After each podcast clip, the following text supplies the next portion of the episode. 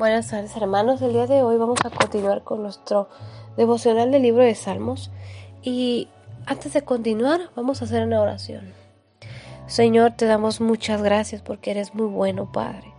Te bendecimos y te glorificamos y te pedimos que tomes el control de este momento, que tu palabra sea de bendición para cada uno de tus hijos, Señor.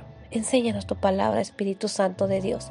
Llénanos con tu palabra y ministra cada corazón, Padre, en el nombre de Jesús. Amén. El Salmo 67, que es el que vamos a estar leyendo, y el Salmo 68, vamos a comenzar con el Salmo 67 que dice así. Dios tenga misericordia de nosotros y nos bendiga. Haga resplandecer su rostro sobre nosotros para que sea conocido en la tierra tu camino, en todas las naciones tu salvación. Te alaben los pueblos, oh Dios, todos los pueblos te alaben.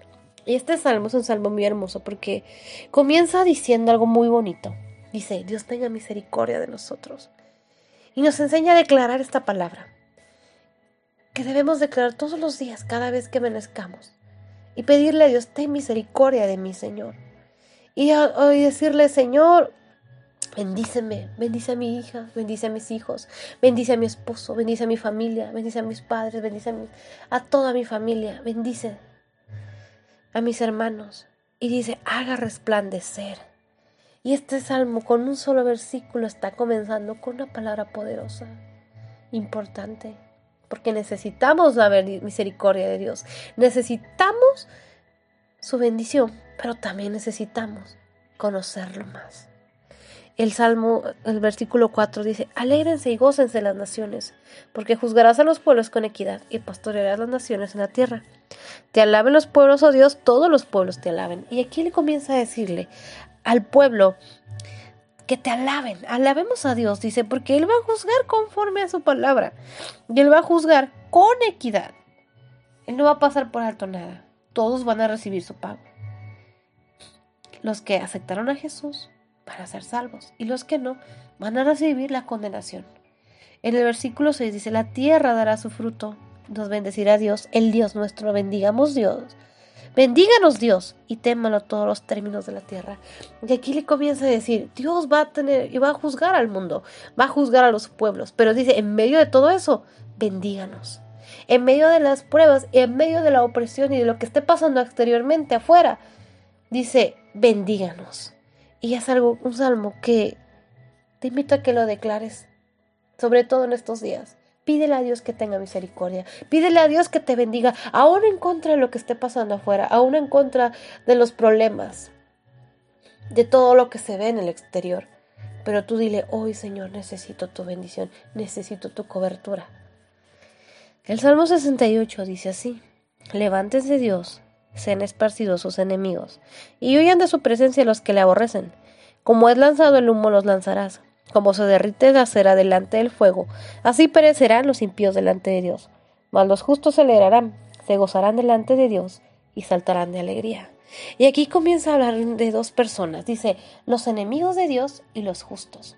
Pero aquí dice, levántese Dios. En el momento que Dios se levanta, dice, hay dos cosas. Sus enemigos huyen porque no pueden resistir la presencia de Dios. Y dice que serán lanzados como el humo y se van a derretir como la cera. Pero los justos, los que creen en Jehová, los que lo buscan, los que lo han aceptado en su corazón como su Señor y Salvador, dice que ellos se van a alegrar. Y dice que van a saltar de alegría. Y en el versículo 4 dice, cantad a Dios, cantad salmos a su nombre, exaltad a que cabalga sobre los cielos, Jehová a su nombre, alegraos delante de él. Y Dios empieza a decir, tú, Hijo de Dios, dale la gloria a Dios, cántale, exáltale al que gobierna en los cielos, en la tierra. Dice, Padre de huérfanos y defensor de viudas, es Dios en su santa morada. Dice que Dios es el Padre del huérfano. Y Él nos ha dado una cobertura especial. Tal vez si no tienes a tu mamá, a tu papá, si eres huérfano, si has perdido a ambos, dice que Tú no estás solo. Él es tu padre. Él es tu madre. Él te va a guardar. O tal vez tienes a tus padres, pero tal vez nunca los conociste. O tal vez se han alejado o te has alejado de ellos. Tú no estás solo. Él es tu padre. Y dice también que Él es el defensor de las viudas. Si tú te has, has perdido a tu esposo, has quedado sola, o si no tienes esa cobertura del esposo, tú no estás sola, Él es tu defensor. Él es el que te cuida, Él lo ha prometido.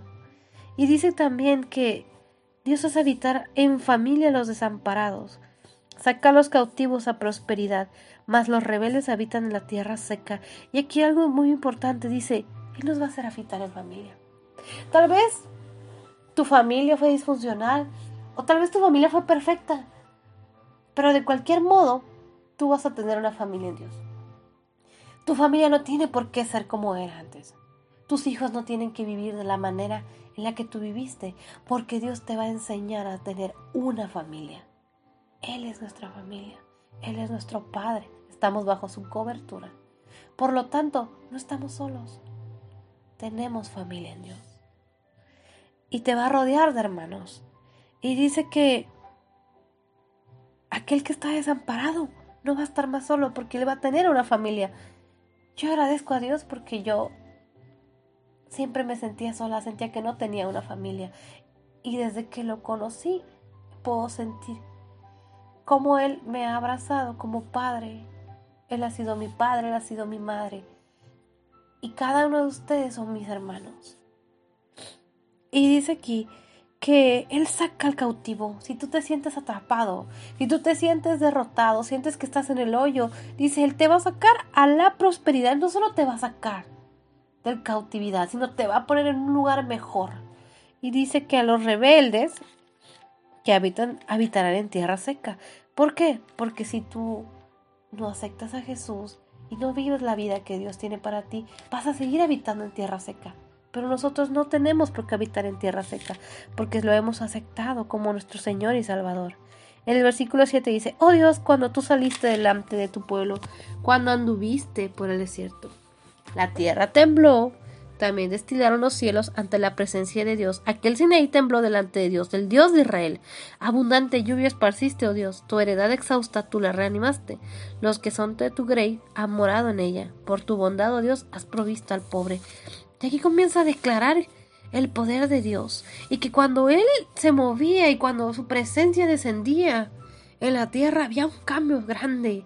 Dice que la tierra tembló y que todos podían ver los milagros que Dios había hecho. Dice que Él hizo hacer lluvia abundante. Y que esa heredad que estaba cansada, esa tierra que estaba muerta, Él la reanimó, le volvió a dar vida. Él es el que nos puede dar vida cuando estás cansado. Si eres esa tierra exhausta, dice, Él es el que te da vida. Dice, los que son de tu y los que te pertenecen a ti, de tu familia, han morado en ella. Y dice, por tu bondad, por la misericordia de Dios, hermanos, Él ha provisto al pobre. Él no nos ha dejado solos. Aún en la necesidad, Él ha proveído. A veces ni siquiera sabemos de dónde salen las cosas, pero Dios siempre ha proveído. En el 11 dice, Señor, dada palabra. Había grande multitud en la... Llevaban buenas nuevas. Huyeron, huyeron reyes de los ejércitos, y los que se quejaban en casa repartían despojos. Bien fuisteis echados entre los tiestos, seréis como alas de paloma cubiertas de plata, y sus plumas son amarillas de oro. Cuando esparció el omnipotente los reyes allí, fue como si hubiese nevado en el monte Salmón. Monte de Dios es el monte de Basán, monte alto de Basán, porque observáis, o montes altos, al monte que deseó Dios para su morada, ciertamente Jehová habitará en él para siempre. Y aquí comienza a hablar de cómo la gente llegaba y daba buenas noticias. Y dice que todos sus enemigos huyeron. Y dice que los montes decían, y casi casi se peleaban porque él había escogido un monte para él habitar. Dice que ciertamente Jehová habitará en él para siempre. Y anteriormente ellos iban a un monte a adorar a Dios, porque él había elegido un lugar donde ellos puedan adorar a Dios. Pero ahora nosotros somos ese monte. Tu casa es ese monte. La iglesia es ese monte donde Él habita, donde Él quiere estar. En el versículo 17 dice, los carros de Dios se cuentan por veintenas de millares de millares. El Señor viene del Sinaí a su santuario. Subiste a lo alto, cautivaste la cautividad, tomaste dones para los hombres, también para los rebeldes, para que habite entre ellos Jehová Dios. Dice que los carros de Dios son muchísimos y que Él habita en ese santuario, Él quiere habitar en nosotros también. Y algo importante dice que Él cautivó la cautividad. Por lo tanto, nosotros ya no somos cautivos. Dice que Él nos dio regalos, nos dio dones aún para los rebeldes, para que habite entre ellos. Él nos ha dado dones, hermanos, para que Él pueda habitar en nosotros, para que Él habite. Por eso nos ha dado dones para alabarlo, para glorificarlo. Todo lo que hacemos, todos los talentos que tenemos, es para Él, porque Él quiere habitar en nosotros. El 19 dice, bendito el Señor, cada día nos colma de beneficios, el Dios de nuestra salvación. Dios nuestro, Dios ha de salvarnos. E de Jehová el Señor es librar de la muerte. Y esta palabra es poderosa. Él nos libra de la muerte, hermanos. Y hay algo que nos que tenemos que estar seguros. Él es el que nos colma de beneficios. Si tú tienes un beneficio más grande es tenerlo a Él. Aún en estos tiempos, Tal vez dices, pero es que yo no tengo los recursos, yo no tengo el conocimiento, yo carezco de muchas cosas, yo no tengo tal vez los beneficios que otras personas tienen porque ellos tienen dinero, pero nuestro mayor beneficio es tenerlo a Él. Y dice que Él es el que nos libra de la muerte, hermanos. Así que no tenemos que temer. Él nos va a librar, nos va a proteger porque Él nos ama. Y en estos tiempos donde la palabra muerte es tan común, y todos los días nos saturan de noticias de lo mismo, podemos estar seguros que Él es el que nos va a salvar. Él es, el Dios de nuestra salvación y declara esta palabra.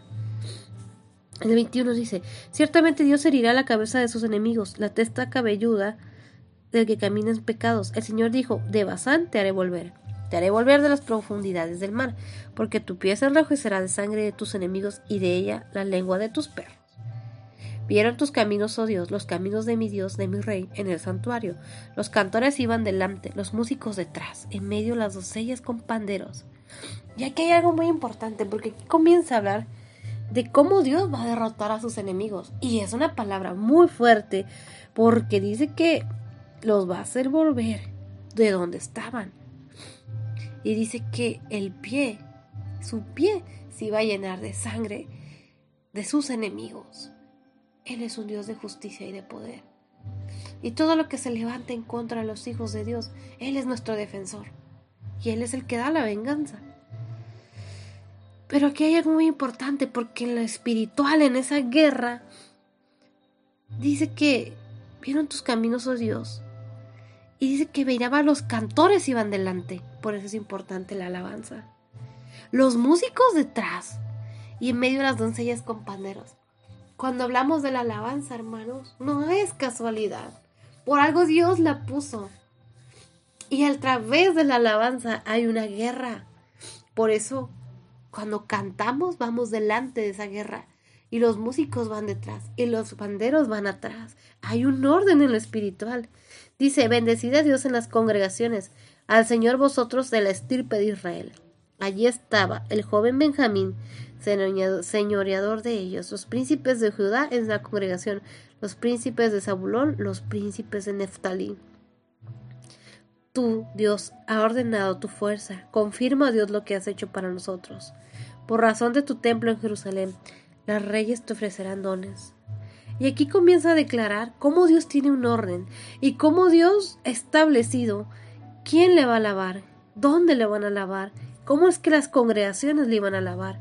Y aquí comienza a hablar de las tribus que menciona Benjamín, a Judá, Zabulón, todos los hijos de Dios que lo iban a adorar. Y dice que él le había ordenado todo. Y le dice, confirma lo que has hecho para nosotros. Y dice que todos le ofrecerían dones, porque los dones que tenemos son para él en el 30 dice, reprime la reunión de gentes armadas, la multitud de toros, con los becerros de los pueblos, hasta que todos se sometan con sus piezas de plata. Esparce a los pueblos que se complacen en la guerra. Vendrán príncipes de Egipto, Etiopía, apresurará a extender sus manos hacia Dios. Reinos de la tierra, cantad a Dios, cantad al Señor, a que cabalga sobre los cielos, de los cielos desde, que son desde la antigüedad. Y aquí comienza a decir, alaba a Dios, toda la tierra, alaba a Dios. Él es el que reina desde la antigüedad, dice. He aquí dará su voz, poderosa voz. La voz de Dios es poderosa. Y cuando Él habla es un sí y un amén. Cuando Él habla no hay nada que se le pueda oponer. Atribuir poder a Dios sobre Israel es su magnificencia y su poder está en los cielos. Temible eres, oh Dios, desde tus santuarios. El Dios de Israel, Él da fuerza y vigor a su pueblo. Bendito sea Dios. Y aquí termina con algo muy importante porque dice, Dios es temible, hermanos.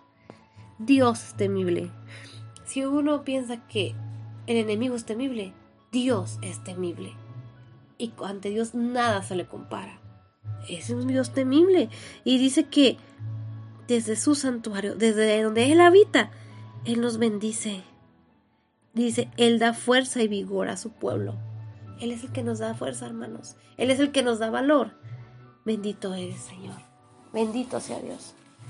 Le damos gracias a Dios por esta palabra y deseo que sea de bendición para sus vidas.